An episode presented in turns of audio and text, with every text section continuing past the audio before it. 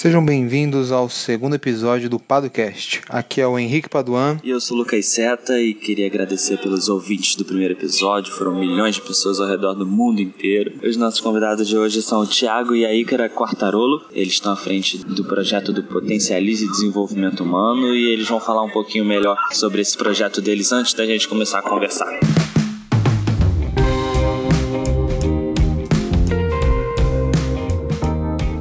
Pessoal, tudo bem aí? Boa noite. Meu nome é Thiago, eu tenho 30 anos, né? Já cheguei aí nos 30. Sou engenheiro formado, venho daqui de São Caetano, então me formei na Mauá e desde que eu me formei, eu comecei a carreira corporativa. Eu comecei como trainee na Mercedes-Benz. É, trabalhei lá durante seis anos e é onde eu conheci uma das áreas que eu me apaixonei, que é projetos, tanto com projetos de produto, quanto projetos de construção de novas fábricas. É, depois de seis anos, eu percebi que dentro de uma multinacional você pode muito bem ter uma carreira, mas você tem aquela carreira quadradinha. Você já sabe como vai ser o, o seu amanhã, quais são os seus próximos passos e o que no final das contas você vai acabar ficando ali 30, 40 anos, se aposentando e vivendo da sua aposentadoria. Foi nesse momento, nessa, nessa reflexão que eu percebi, meu, eu quero fazer a diferença aqui no nosso país, que tem bastante oportunidade, então então eu preciso migrar para empresas menores, para startup, para aprender um pouco como é que é esse mundo até eu poder criar a minha. Aí eu, eu saí da Mercedes, uma empresa gigantesca de 10 mil funcionários aqui no Brasil. Eu fui para uma empresa minúscula que tinha 19 pessoas. Era uma empresa que já estava um pouquinho no mercado, é, ela é israelense, mas no Brasil ela estava começando. Então eu fui para Kensho, onde eu tive a oportunidade de trabalhar dois anos no mercado totalmente diferente, trabalhar com marketing digital,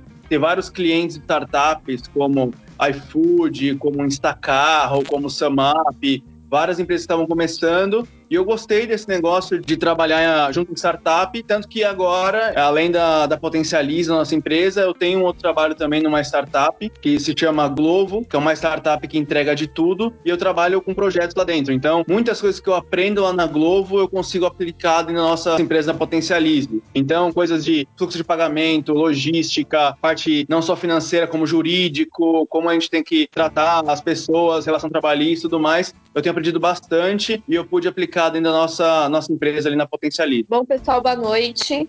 Eu sou a Ícara, sou psicóloga, tenho um MBA aí em capital, em gestão de capital humano e sou coach também. É, não vou falar muito assim de empresa, é, geralmente eu consigo mais falar sobre minha vida profissional no que seja o que eu acredito, né? Então eu tive, não a sorte, mas eu tive o prazer de me encontrar profissionalmente. Então eu trabalho hoje com desenvolvimento humano, né? Então desenvolvo pessoas e descobri nisso a minha paixão e minha missão, o meu propósito de vida. Então, assim como o Thiago, eu trabalhei, ainda trabalho, mas trabalhei em empresas grandes, enfim, multinacionais, mas sempre na área de recursos humanos. Comecei com recrutamento e seleção, geralmente começam nessa área, mas depois eu fiz uma transição de carreira para a área de educação corporativa e DHO. E desde então atuo com isso, estou paralelamente trabalhando numa empresa, né, numa multinacional do segmento de embalagens nessa área, e a gente está aqui começando a abrir nossa empresa, nossa startup, né, nossa consultoria de desenvolvimento humano. E eu falo muito, né, eu e o Thiago, a gente tem essa visão de mundo muito parecida, acho que por isso está dando certo essa parceria com a Potencialize, de que dá sim pra gente ajudar as pessoas a se desenvolverem, a dar os gaps a favor, né? Desenvolvendo ali o que não tá tão bom, para que consiga suprir alguma necessidade ali profissional. Vou dar um resumo bem pequeno aí, mas me encontrei, adoro trabalhar com gente, adoro desenvolver gente, e é para isso aí que a gente tá abrindo a Potencialize, pra ajudar as pessoas realmente a serem melhores e a potencializar. Resumão aí.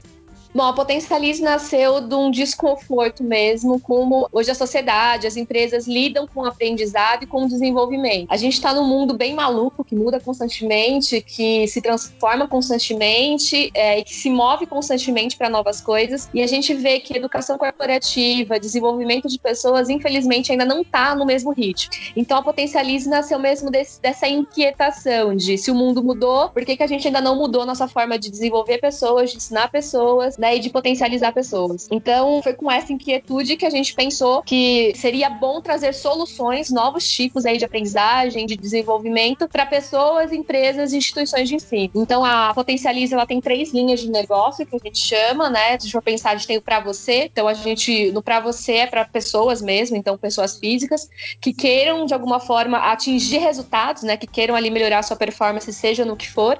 E nesse segmento aí de gente, pessoas, a gente trabalha com atendimento de coaching. A gente tem a linha de negócio que chama para empresas, e aí são soluções bem diversificadas, né, para organizações que também pensam nisso, né? Como é que eu potencializo meus resultados? Como é que eu desenvolvo pessoas? Como é que eu capacito pessoas? Como é que eu proporciono soluções que sejam assertivas e que tragam valor agregado para minha corporação, enquanto eu olho para o comportamento do indivíduo e esse indivíduo como ponto-chave para o meu sucesso organizacional. Então, dentro de organizações, a gente tem desde, enfim, workshops customizados, o próprio coach também, aí seja executivo ou team coaching, né, o coaching grupo. A gente pensa em curadoria e essas soluções aí mais abrangentes para empresas. E quando a gente olha para a instituição de ensino, né, que aí é uma inquietação que é até um pouquinho mais forte, porque a empresa vê o um movimento no mundo e, e tenta ali, é um pouquinho reativo muitas vezes, mas tenta seguir o fluxo. Quando a gente olha para educação, principalmente no Brasil, ainda está muito aquém do que precisaria ser. Então, nessa linha de negócio aí para instituições de ensino, a gente foca muito de quebrar esse modelo, né, de educação bem formal, é uma educação bem tradicional mesmo, né, e desconstruir esse modelo de que a gente só aprende quando tem alguém falando algo pra gente, né? E a aprendizagem ela vai acontecer de diversas formas, né? Seja uma aprendizagem cooperativa, seja uma aprendizagem com hands-on, seja uma aprendizagem que o cara pode estar aprendendo com tutorial no YouTube. Dá para aprender de várias formas. Então, trazer esse modelo mesmo para instituições de action learning, gamificação, sala de aula invertida e etc. E mostrar que dá resultado. Se a gente souber usar a metodologia, a ferramenta certa, dá para a gente construir um novo modelo educacional no Brasil que vai, enfim, levar nossos jovens a ter mais resultados e estarem mais preparados, inclusive, para o mercado, né? Então, a Potencialize, ele tem esse viés de realmente ajudar as pessoas de uma forma diferente do que vem sido feito até então, resumando também.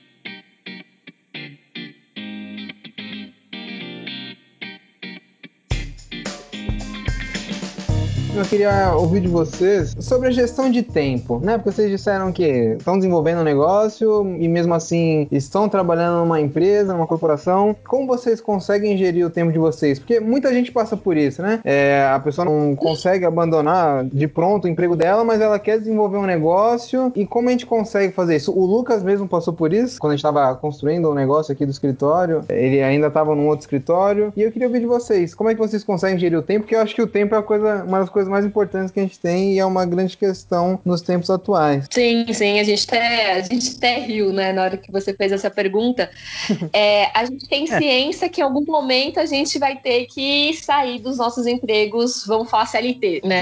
A gente tem essa ciência. E a gestão do tempo, ela é meio que uma não gestão, praticamente. A gente tem um plano lá na empresa, a gente cumpre também, a gente não deixa de trabalhar pelo que a gente tem um contrato, enfim, né? Aí a gente até entraria, eu acho que seria antiético, enfim. Mas a gente passa madrugadas e finais de semana pensando, repensando, trabalhando, estruturando, é, desenvolvendo uh, as soluções. A gente fez um evento, né, uh, que foi até num dia de semana, foi numa quarta-feira. A gente escolheu quarta-feira porque é o nosso rodízio, a gente ia conseguir sair mais cedo do nosso emprego formal. Então, a nossa gestão de tempo é, primeiramente, se eu tô comprometida ainda com uma outra organização, eu tenho que ser ética e fazer jus ao que eu tô recebendo ali de salário, que eles estão me pagando para eu dar a minha mão de obra lá. Então, isso a gente respeita e a gente sabe que a gente vai ter que trabalhar em paralelo. Então, para que a gente não impacte a outra empresa que a gente está trabalhando atualmente, a gente faz isso. Né? A gente sabe que as nossas madrugadas, as, durante a noite, a maior parte do final de semana, a gente trabalhou muito, inclusive em feriados. A gente dedica esse tempo para estruturar as coisas da Potencialize, estruturar os eventos e, e, alguns trabalhos que já estão acontecendo. Então, a nossa gestão do tempo está de final de semana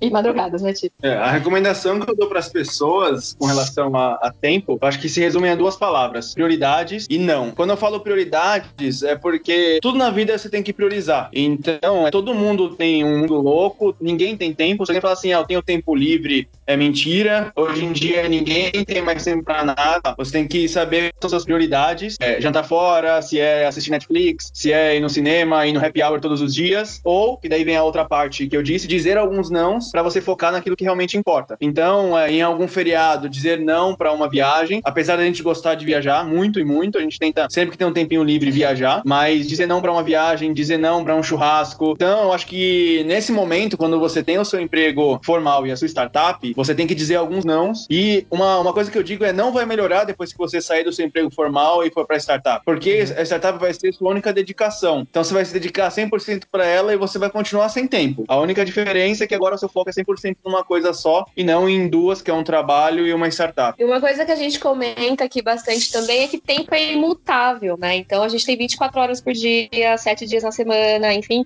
Então a gente tem que olhar para as nossas tarefas, para as nossas atividades e ver o que a gente consegue remanejar, encaixar. E aí calhou muito o que o Thiago falou do não, né? Da gente priorizar realmente o que é importante, o que a gente precisa colocar foco, porque sacrifício ele é temporário, né? Então a gente sabe que em algum momento, por mais que não vai ficar 100%, um pouquinho mais calmo, mas em algum momento as coisas vão se ajustar e a gente vai ficar 100% só na potencialize, né? Então é essa nossa, nossa receita. Foi um pouco até do que aconteceu comigo, né? Na transição aqui para focar só no seta, eu, você quando tem muita coisa para fazer, parece que dá um, uma chave na sua cabeça que você entende que é, não tem jeito, você só tem 24 horas por dia, 7 dias por semana, então você se organiza, começa a dar prioridade e, enfim, às vezes parece que as pessoas mais ocupadas são as que mais conseguem render, porque elas são obrigadas a gerir bem o tempo, né?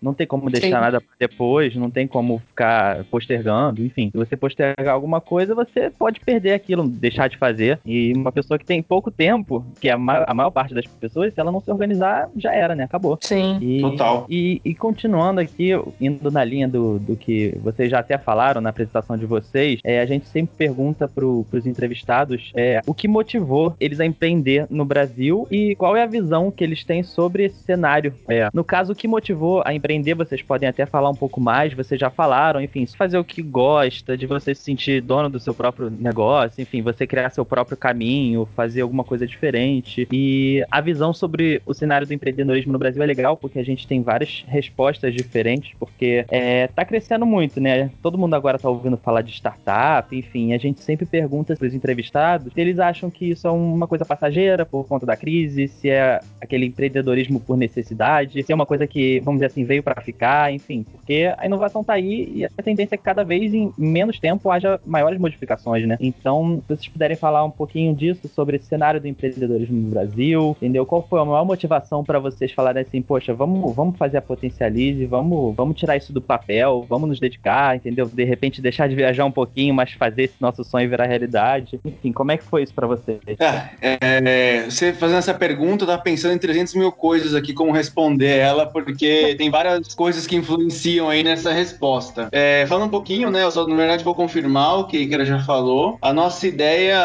é, principal com a Potencialize foi realmente ver que o mundo está mudando muito rapidamente e a gente vê que as empresas, a maioria das pessoas e principalmente instituições de ensino não tenha mudado como o mundo precisa e como o mundo necessita que eles mudem e estejam prontos para esse novo, nesse novo mundo aí que está cada vez vez mais louco. E pensando um pouco nisso, e até no cenário do Brasil, a gente é, refletiu várias vezes até de oportunidades de morar fora do país. Então, se você olhar, assim, todo mundo tem um sonho, ah, eu vou morar nos Estados Unidos, ah, eu vou morar na Alemanha, ah, eu vou morar no Japão, na Austrália. E nesses momentos você consegue perceber uma coisa: esses países são muito legais para morar, só que eles são muito desenvolvidos e muita coisa funciona. E se muita coisa funciona, tem pouca oportunidade, ou você tem que quebrar muito mais a cabeça cabeça para criar uma, uma oportunidade. E vendo o cenário do Brasil hoje, tem todas essas suas dificuldades, é, atenuou bastante nesses últimos quatro anos aí, com todo o problema de crise econômica, política e tudo mais. E nesses momentos de crise que as oportunidades começam a aparecer cada vez mais e mais. Então, o Brasil hoje é um país gigantesco, é daquela é, pensar um pouquinho mais, fizer aquela milha extra, vai ver que existem várias oportunidades para criar várias coisas para melhorar a vida de nós brasileiros. E esse foi um dos motivadores nossos também para poder empreender aqui no Brasil. A gente entender que o cenário necessitava de uma mudança de comportamento e as pessoas se prepararem para um mundo mais novo, muito louco que muda sempre, e essas oportunidades que a gente tem no Brasil eu vejo que empreendedorismo no Brasil ele só tende a crescer, porque principalmente pela cultura que nossos pais tinham, que nós temos e que as futuras gerações que estão entrando no mercado têm. Então, é, se você vê o cenário né, para nossos pais, eles queriam estabilidade. Então, a melhor coisa do mundo naquela época era trabalhar numa empresa grande. Então, se eu trabalhasse numa Mercedes, numa Volkswagen, ou trabalhasse numa outra multinacional, eu ia ter estabilidade até eu me aposentar. Então, todas as questões de inflação que bombavam, questões de preço, de país, que era uma incógnita, eu conseguia reduzir. Hoje, o mundo, apesar das crises, tá, o Brasil está um pouco mais estável. E, por outro lado, a informação também cresceu bastante.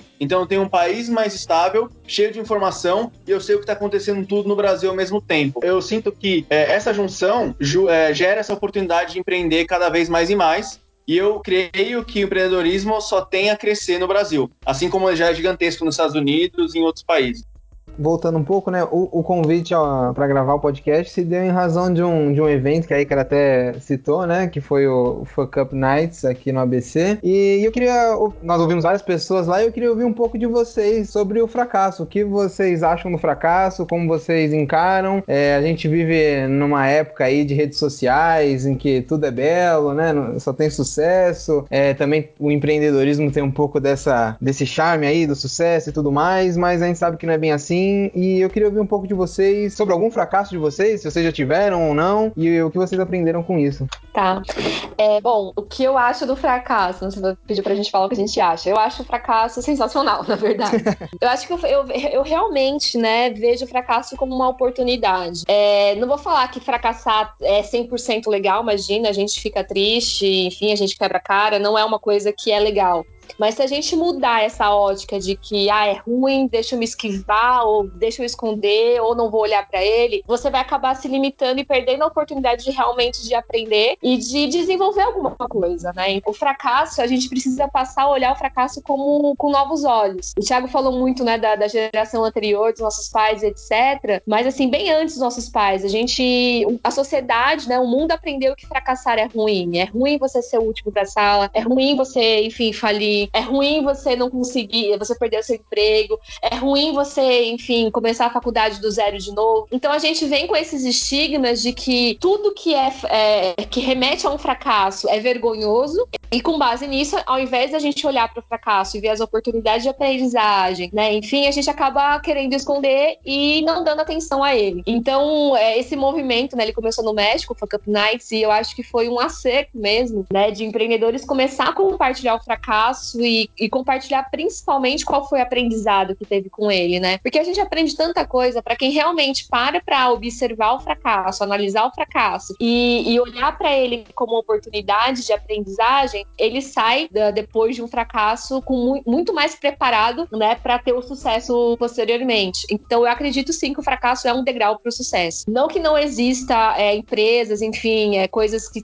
de sucesso que não tenham fracasso no histórico. Pode acontecer, né, de você abriu uma empresa e deu tudo certo e beleza, né? Não, não tive fracasso, não precisei aprender nada com ele. Mas quando você tem, com certeza ele vai ser ali uma ponte para o teu sucesso. Então, a ideia do Fuck Nights é realmente trazer esse novo conceito, né? As pessoas precisam começar a encarar o fracasso de verdade e parar para olhar qual que é o aprendizado que eu tiro disso, né? Qual que é a lição que eu tiro, né? O famoso lesson learned, né? De projetos, etc. Então, a gente quis trazer para o ABC porque a gente está sentindo falta aí, né? De realmente desconstruir algumas coisas que podem impedir o ABC de alavancar, enfim, de pessoas de realmente conseguir ali usar o seu melhor, e, enfim, né? E nós somos é, ABC raiz, né? Nós somos, eu sou de São Caetano, aí que era de São Bernardo, e a gente super acredita e, e, confia que tem um potencial gigantesco aqui nessa região, é, que é bem pouco explorado, se você comparar com São Paulo, que é aqui do lado tem muito mais coisa acontecendo, o ritmo é um pouquinho mais acelerado, as pessoas pensam algumas vezes um pouco mais para frente, mas a gente tem a mesma oportunidade aqui. Então, por que não pensar no fracasso, empreender, criar o São Caetano Valley, que a gente ouve várias pessoas falando, ou até o ABC Valley aqui na região. Então a gente vê bastante oportunidade aqui, tanto é, vendo o fracasso das pessoas e aprendendo com ele, quanto mesmo na, na cidade em si. E até falando um pouquinho de fracasso, você pediu pra gente comentar sobre um fracasso nosso que a gente aprendeu. Eu acho que o fracasso que eu tive nos meus últimos meses de Mercedes, eles me trouxeram para onde eu tô hoje querendo empreender. Porque é, o último projeto que eu trabalhei foi a construção de uma fábrica, é, que foi a fábrica lá no interior. E quando a gente tomou a decisão, porque sempre eu e a Iker, a gente sempre conversa para tomar decisões juntos, a gente decidiu ir lá pro interior achando que seria diferente, seria uma grande oportunidade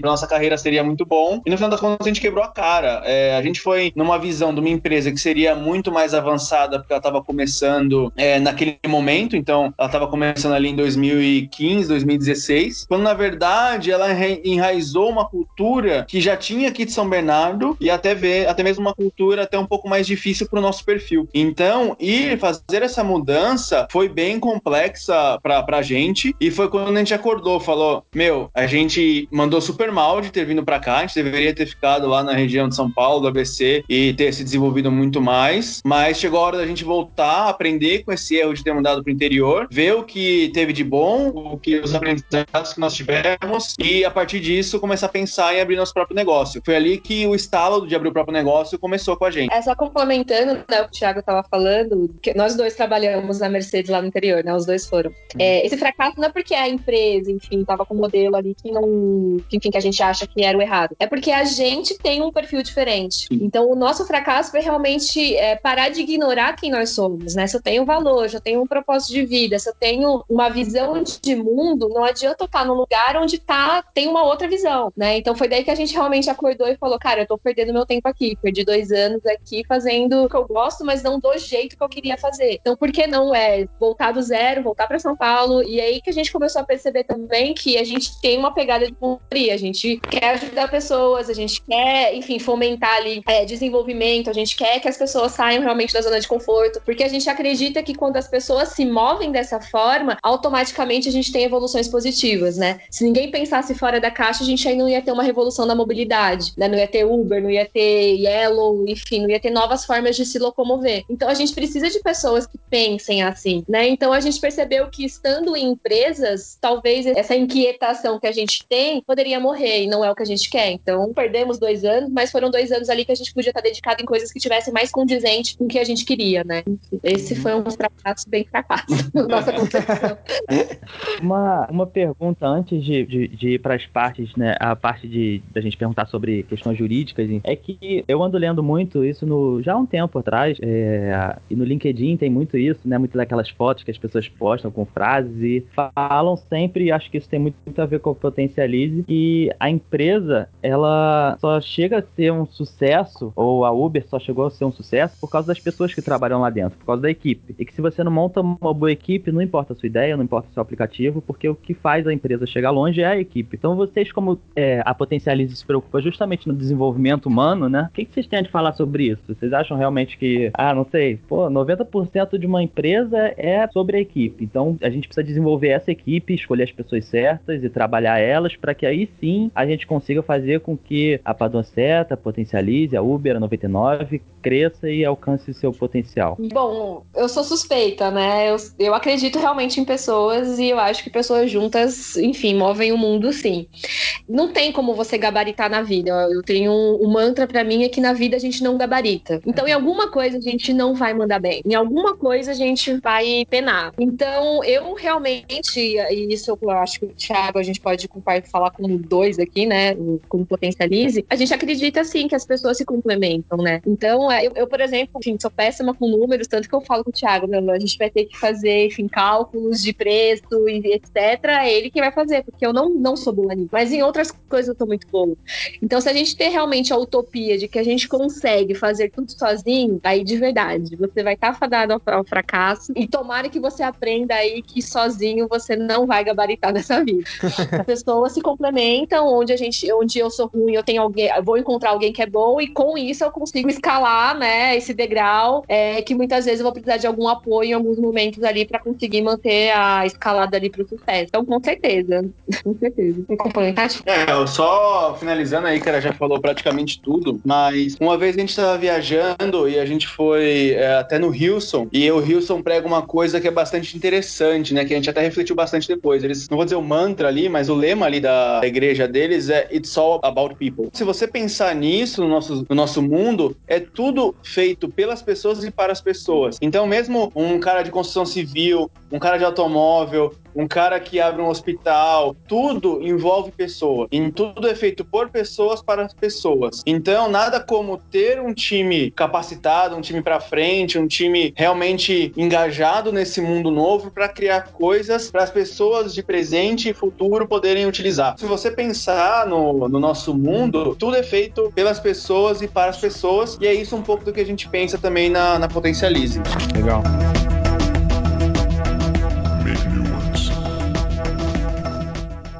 O Thiago falou sobre, sobre aqui a região do ABC e eu queria falar um pouquinho aqui sobre a, sobre a nossa região. O que vocês acham que faltam ou que falta para o ABC para ele virar um polo de empreendedorismo, para ele ter um, um, ecossistema de startups forte? Eu tenho visto essa iniciativa aí do ABC Valley. É, vocês integram isso? Tem integrado? Como vocês veem esse grupo? O que nós precisamos fazer e avançar para tornar isso daqui efetivamente um polo de empreendedorismo, de inovação, tecnologia? E? Essa, essa é uma, uma excelente pergunta. Como eu, a gente disse anteriormente, o Brasil é um país cheio de oportunidades, é um país que está chegando numa crise com bastante coisa para construir, desenvolver. Ele gera um país de muitas oportunidades. E pensando até um, um pouquinho no ABC, se você comparar outras cidades do Brasil, em outras regiões, eu acredito que ele tem sim um grande avanço, mas comparando é, principalmente com outros países, é, até o exemplo claro é Estados Unidos, que eles têm o Vale do Silício, a China, que, meu, os caras crescem infinitamente lá. Se você comparar a Black Friday dos Estados Unidos não é nada comparado ao Single Day, do que eles têm lá, de gasto, de é, investimento que eles têm né, nessa época. Startups lá valem muito mais que as startups nos Estados Unidos, por exemplo, e até outros países. Barcelona tem um, uma, uma área ali que tem bastante empreendedor, é, Tel Aviv mesmo em Israel tem bastante coisa, e a gente vê que isso tudo ele começa é, do básico, né, do, do, da educação das pessoas, depois disso na faculdade, isso é bastante explorado explorado para se prepararem para empreender. Então, eu vejo que uma coisa que falta bastante para nós é mudar um pouco esse mindset na época que a gente é jovem, adolescente e está chegando na carreira, porque a gente sempre aprende que o sucesso para você começar a sua carreira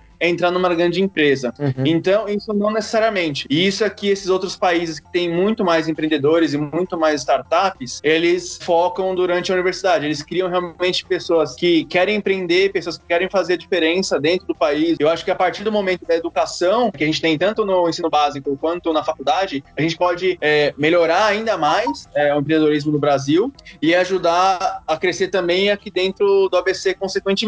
Eu acho que essas iniciativas de ABC Valley é, e todas as iniciativas de conectar os empreendedores da região é muito interessante porque você consegue fazer trocas. Então você consegue trocar experiências, trocar acertos, trocar fracassos. Um pode indicar algum colega para o outro que está necessitando de alguma coisa específica. Até mesmo esses dias, eu posso dar um exemplo, eu estava conversando com o Henrique na quinta, foi na quinta da semana passada, né, Henrique? É, foi quinta. Isso, que foi uma indicação do Felipe lá da Conecta. Ele falou, uhum. ó, vocês estão com uma empresa agora, a gente vai falar daqui a pouquinho de, é, da parte jurídica, mas ele me indicou o Henrique para a gente bater um papo de como a gente começar com essa parte de pé direito direito, é, com o pé direito. Então, é, esse, essa conexão que tem dentro, não só do, dos empreendedores aqui, mas dentro do ABC Valley como um todo, é muito importante porque você consegue facilitar e aprender com o erro dos outros é muito melhor do que aprender com seus próprios. Então, aprender com os outros acaba te alavancando muito mais. Coisa linda. Não.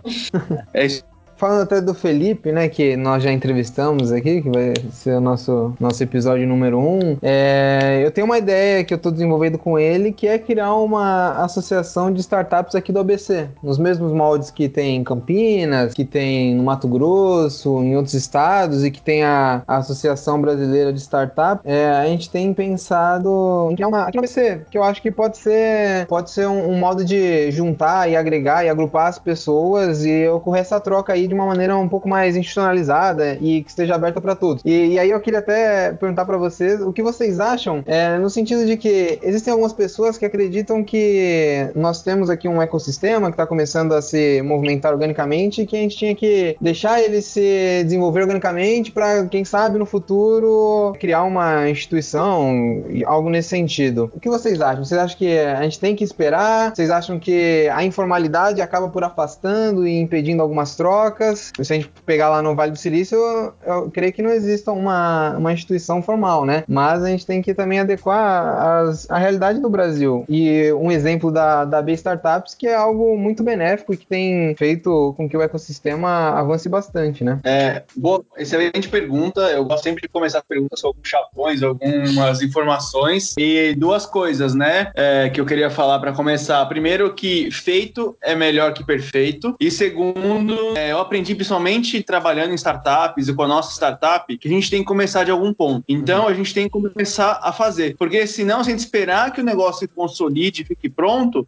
a gente vai acabar ou fazendo muito tarde e muitas pessoas perdendo essa oportunidade de troca que a associação pode trazer para a gente, ou a gente nunca vai fazer, porque nunca vai estar tá pronto o suficiente, nunca vai estar tá perfeito para a gente é, criar essa associação para começar essa troca. Uhum. Até uma experiência que a gente teve né, no Focus Nights, a gente chamou quatro empreendedores ali. E eles mesmos comentaram que eles teriam um grupo com mais frequência para conversar sobre é, a startup deles, sobre o que, que eles aprenderam, o que, que eles erraram, o que, que eles podem ajudar uns com os outros. Então, no grupo ali, a gente estava em seis pessoas e foi uma discussão super gostosa e foi muito sem querer. A gente não criou nenhuma associação em nada, nem uhum. nada. A gente só queria alinhar ali como ia ser o evento e uma conversinha de 30 minutos virou uma conversa de 3 horas e meia, de todo mundo trocando, trocando, trocando e tendo, aprendendo com o outro. Então eu acho que quanto antes nós tivermos isso daí, melhor, porque mais a gente vai envolver as pessoas, mais a gente vai contagiar pessoas que querem empreender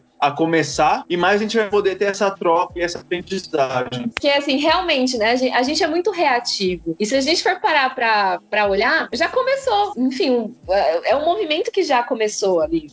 Ok, não, é, não tá tão grande, não tem uma divulgação, enfim, mas a gente já deu um pontapé inicial, né? Então, o que, o que na verdade vai fazer é continuar e trazer mais robustez e criar musculatura. Então, é, é porque, acho que a pergunta seria por que não continuar algo que já, já começou começou, né? Então, por mim, assim, na, na, nossa concepção, acho que falta, temos que fazer mesmo e demorou. Pô, então vocês estão escalados aí para nos ajudar nessa empreitada.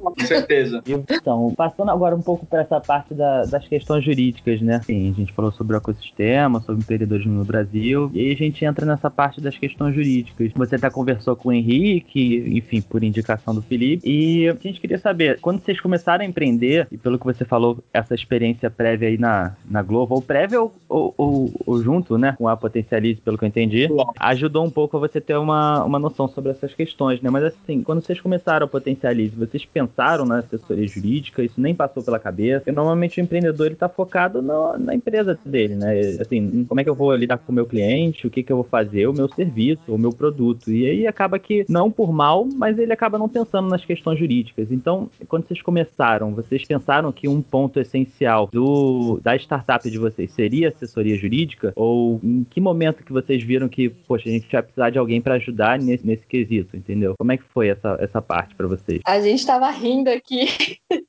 porque a gente, a gente não pensou em várias coisas, né? Enfim, e a questão jurídica foi uma delas, né? Na verdade, a gente abriu o olho para a parte jurídica quando eu fui atender, fazer atendimento de um dos coaches. Putz, e agora, né? Realmente, tô querendo abrir uma empresa, quero ser ser mais profissional, vamos falar assim, e tô pecando no mínimo, né? Na minha prestação de serviço. E falta mesmo a gente, geralmente quando a gente tá empreendendo, né, quando a gente começa a pensar na empresa, a gente pensa no nome, pensa no serviço que a gente vai fazer, pensa no site, logo. pensa no logo, você pensa na sua página no Instagram, o que, que você vai postar ali no YouTube de vídeos, etc. Mas a última coisa que você pensa no, no quesito legal. Já parece né? Uma das últimas coisas que a gente pensa, né, no quesito legal. E, e hoje, né, essa necessidade obviamente, né, eu tive essa necessidade com o contrato, enfim, fui me apoiar ali na instituição que eu fiz a formação, consegui algumas dicas, enfim, mas você ganhei um, um contrato modelo ali, guarda-chuva, que quando eu li não abrangia tudo que eu gostaria, mas enfim, acabei usando para conseguir começar a atuar. E aí, como a gente começou a levantar vários outros pontos, né? E quando for para escola, quando for para organização,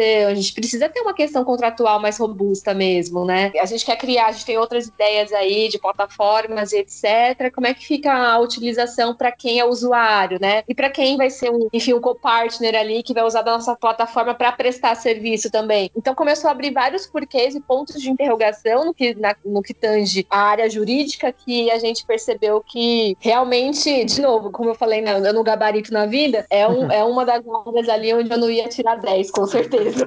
Quando a gente começou a potencializar, a gente chegou até a perguntar, mas a gente vai criar CNPJ? Não, não vamos criar agora não, lindo. É, é muito mais fácil trabalhar do jeito que a gente está agora do que CNPJ. E quando a gente conversou na quinta-feira, a gente percebeu que não, porque uhum. esses ganhos que a gente tem, a gente paga muito mais imposto do que se a gente tivesse um CNPJ. Então, você começa a refletir as vantagens de você ter é, não só uma consultoria jurídica, mas fazer as coisas jurídicas corretamente, acabam trazendo vários benefícios ali que você nem percebe. Você acaba focando no nome, logo e serviço e acaba esquecendo da importância disso e de como você pode, desde o início da empresa, já tirar várias vantagens. Sim. E nessa mesma linha, eu, eu queria saber como vocês enxergam a advocacia, porque nós mesmos achamos que ela é uma coisa ainda super engessada, meio arcaica, super antiga, que cheira aqueles móveis de madeira escuros. É, mas é exatamente isso, né? É, quando você pensa no advogado, você pensa naquela sala escura, naquela salinha, e um cara falando umas coisas que você não entende. E eu acho que essa é uma das razões do empreendedor também não ter tanto contato. Queria saber como vocês veem, o que vocês gostariam de que fosse diferente. É, e só complementando, é aquilo, não é só culpa do empreendedor, né? Às vezes o advogado não está preparado para receber esse tipo de demanda e não está sabendo lidar ou sabendo conversar, né? Falar a linguagem do empreendedor. E aí também afasta, né? É, o cara fala difícil de terno e gravata. Aí não ajuda. aí a gente não né? como. não, mas eu acho que a metáfora que vocês deram foi sensacional mesmo. É, existe esse distanciamento mesmo, né? Quando a gente pensa em empreendedorismo hoje, você vê, tô falando que é exclusivo, mas você vê mais uma galera um pouquinho mais jovem, uma galera informal, que não tá preocupada com o teu linguajar, com as palavras, enfim, com com a quantidade de palavras que você tem no seu vocabulário. Hum. E eu acho que essa, esse formalismo que, o, que a área jurídica remete, eu acho que priva mesmo a gente, né? De, de procurar, assim, meu, ele vai me falar várias coisas que eu não vou entender, então deixa eu aqui do meu jeito e, enfim, se der qualquer problema, eu vou atrás de alguém ali que vai solucionar para mim, enfim. Então eu acho que eu acho que existe dos dois lados, né? O primeiro ponto é que a gente, enquanto empreendedor, a gente foca realmente no que é bonito, no que a gente quer mostrar e, no, e, e no que realmente fez a gente se mobilizar para abrir uma empresa, né? Então, cara, se eu quero abrir uma consultoria, eu vou ver o meu serviço, eu vou ver meu logo mesmo, vou criar ali minha imagem, etc. Então a gente acaba realmente não priorizando a área jurídica. Mas eu também acredito que tem esse outro lado, desse, desse distanciamento, né? Se já é uma área que a gente acha que é complicada de entender, né? É, enfim, não tem muita acessibilidade no que tange realmente é, ser mais informal, de realmente mostrar pra gente como é que é, dar esses conselhos e etc a gente também fala, putz, não vale a pena também me desgastar ir para lá. Então, com certeza, acho que os dois lados aí precisam, os dois lados precisam muito repensar o posicionamento, né? Tanto a área, a área jurídica, né? Ser um pouquinho mais, se adequar um pouquinho mais para o novo público, né? Para esse movimento mesmo que está acontecendo. E aí vai desde ser mais ágil na resposta. É óbvio que eu acho que não depende muito de vocês, né? Da área jurídica, mas repensar alguma, alguma, algumas coisas de legislação, né? Quando a gente pensa em abrir uma empresa no Brasil, você, você olha para tudo que você vai ter de trabalho, imposto, etc., você meio que desanima, uhum. né? Então acho que falta dos dois lados mesmo, né? As soluções, complementar quase, quase que um desincentivo a empreender, né? É. Ou pelo menos a não ir atrás, né? É. Ou, desenti- é. ou uhum. empreender, pelo menos não vamos falar sobre isso. É. Sim, sim.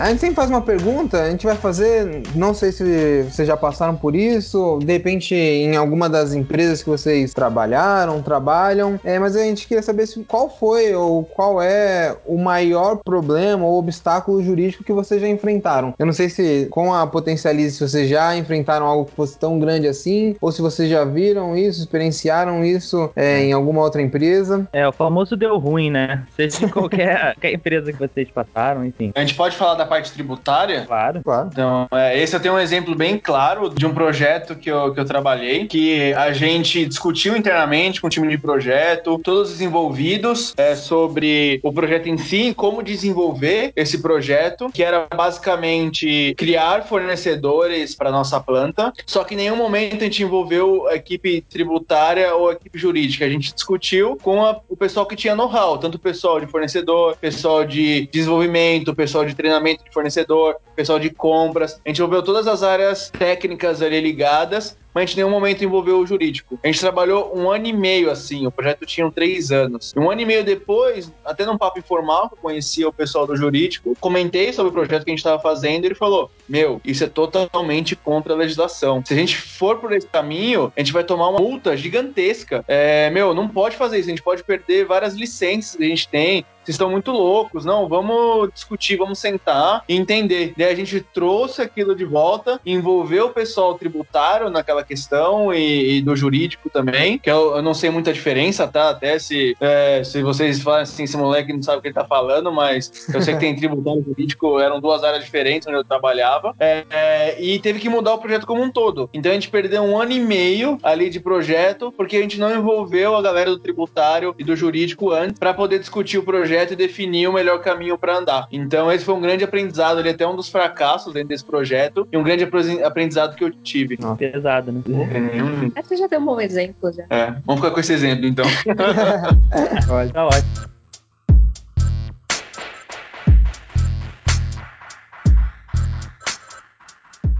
Bom, eu particularmente, né, eu gosto de aprendizagem, sou psicóloga, enfim. É uma coisa que eu recomendo para empreendedor é não, não, não vai ser livro, não vai ser filme, mas é participar de algum, alguma sessão, enfim, algum, algum encontro de action learning ou Lego Serious Play. Por quê, né, dois? É porque essas metodologias elas trazem é, muito um conceito de resolução de problema com base na, na no criativo, na inovação, no, no que é disruptivo de pensar fora da caixa e olhar mesmo a causa raiz com outros olhos, né? Então não, achar, não é achar culpado, é realmente é, por meio de perguntas, de questionamentos, entender o porquê que aquele problema está acontecendo e como é que a gente pode resolvê-lo. Então, é, se tem uma coisa que eu realmente recomendo é para empreendedor que tem vários por problemas, né, vários pontos de interrogação e problemas urgentes, enfim, que não sabe como resolver, é participar de um bate-papo ali, é, utilizando o Action Learning learning. A IAL Brasil, né, a empresa IAL Brasil faz bastante, né, isso. Seria muito produtivo, né, ou pelo, pela metodologia do Lego Serious Play também. Acho que ia, ia abrir muita cabeça de muita gente. É minha dica. Bem legal. Do, Até anotar meu... aqui. É, eu também. Ah, essa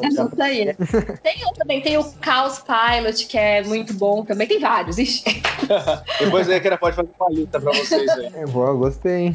Bom, eu, eu, já não estou tão focado nessa questão de, de cursos, essas coisas, tão dentro do aprendizado eu gosto de assistir filme, de ler um pouquinho. Então, pensando aqui em filmes de empreendedorismo, eu pensei em dois aqui que são bastante interessantes. O primeiro deles é A Fome de Poder, que conta um pouquinho a história ali do McDonald's. E é bem legal entender como dois irmãos conseguiram pensar 100% fora da caixa na produção de hambúrgueres para o um momento que eles estavam vivendo ali, que era tudo muito demorado, vinha tudo errado, as pessoas não estavam felizes ali com o processo atual e todo o processo processo da criação do McDonald's e o processo até de produção enxuta que eles criaram ali dentro do próprio McDonald's. É bem interessante, assim, para vocês verem criar algo do zero. E um outro que também é bem legal, é mais uma parte de comédia, que é o Senhor Estagiário, que você ah. consegue ver uma empresa que bomba, que é a empreendedora que começou ali dentro da casa dela e logo ela cresceu muito e muito rapidamente e ver as situações que ela enfrenta no dia a dia porque ela não estava preparada para aquilo. É, eu não vou contar o que acontece no filme, que eu achei bem interessante, senão vou começar começar a dar spoiler, mas é bem interessante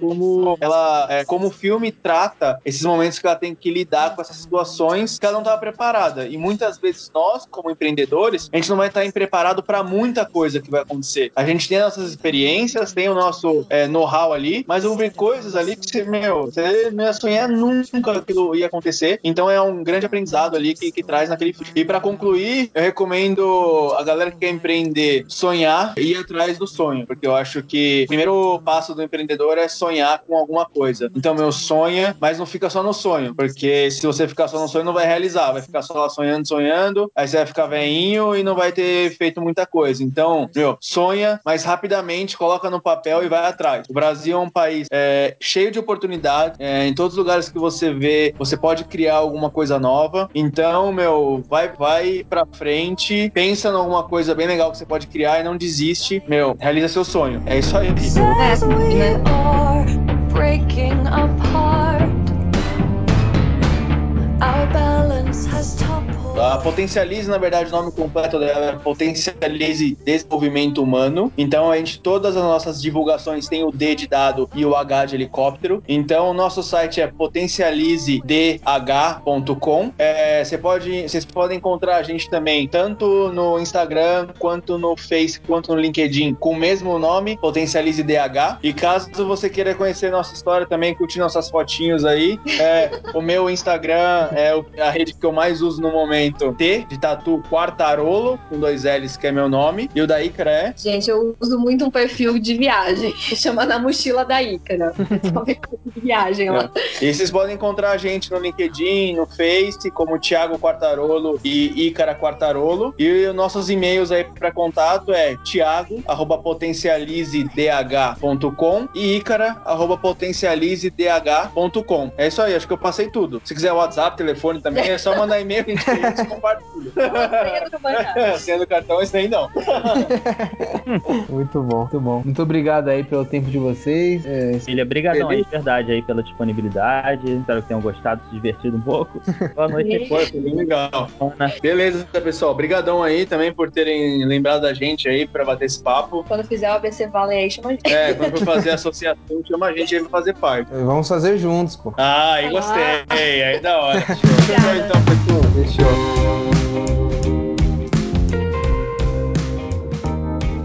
Eu comecei como trainee dentro de uma automobilística. A gente pode falar o nome da empresa ou não? Claro, fica à vontade. Depois eles Beleza. pagam o jabá.